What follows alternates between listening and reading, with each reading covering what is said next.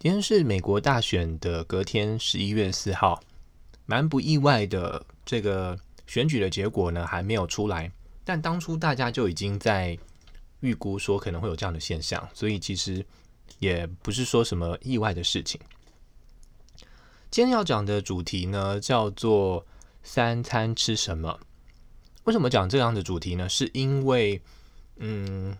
它其实也有关联到为什么我决定要昨天开始来录 Podcast，就是刚好我的爸妈呃前一天前天回台湾坐飞机回台湾了，所以家里大人不在。那大人不在的时候呢，感觉要做这个呃对着麦克风自言自语在房间里讲话这件事呢，感觉就比较不会那么尴尬，或是被人家打扰。所以我刚好就想说选在这个时机点，呃每天就比较能够放开。放开心的呃，就是呃做我真的想做的这个 录音的事，不然真的是还蛮奇怪的。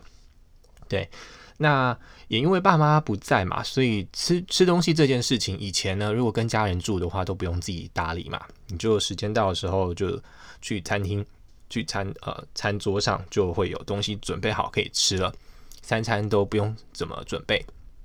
但自从昨天开始啊，我们就要自己想说。早餐怎么吃？午餐、晚餐怎么打理？那因为其实有爸妈有先准备好呃一些肉粽啊、水饺什么的，所以这两天都还勉强可以。所以但今天中午呢就吃水饺，对对，中午吃水饺，然后晚晚餐呢待会要吃肉粽。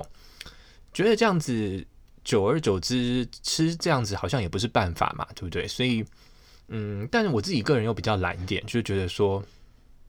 吃东西这种事情，如果自己煮饭是挺花时间的，因为我有觉得这没有那个闲情逸致去，呃，花个一个多小时就煮饭，或是之加上之后的清洁，可能要两个小时。我觉得它对时间成本的投资是蛮蛮大的哦。就是尤其是我们在台湾住久，我在之前在台湾住五年嘛，住台湾你要吃东西都很方便，随便出去外面找个呃路边的小吃。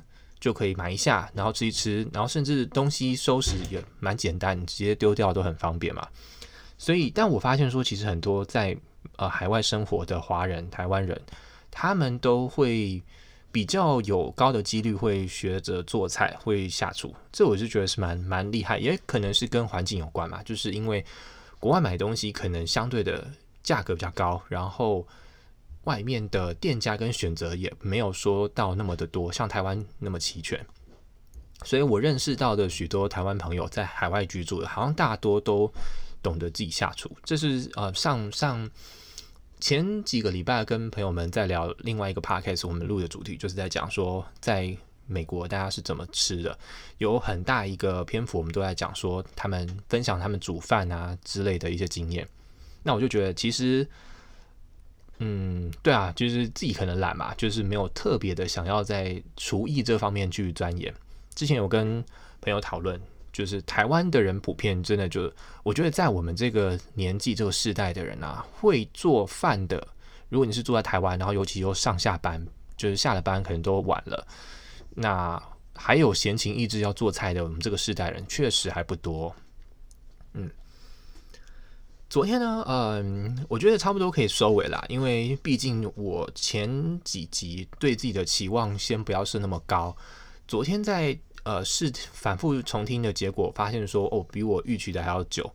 呃，光是做个第一集的随便尬聊就聊了十七分钟，我觉得中间还蛮蛮多废话的，就是重复的东西，所以我就想说，今天就尽量把时间压短。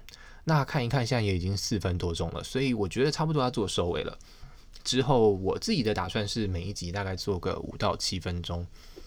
嗯，好了，今天的主题主要是在讲说，算是呃吃东西怎么吃吗？之后要想办法，呃，看看有什么样呃效率最高的方式可以吃得算健康，但是嗯、也不要说太重复这样子，然后又不要花太多的时间。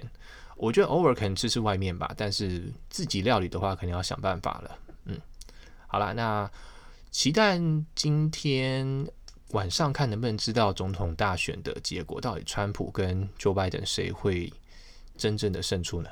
好，就这样了。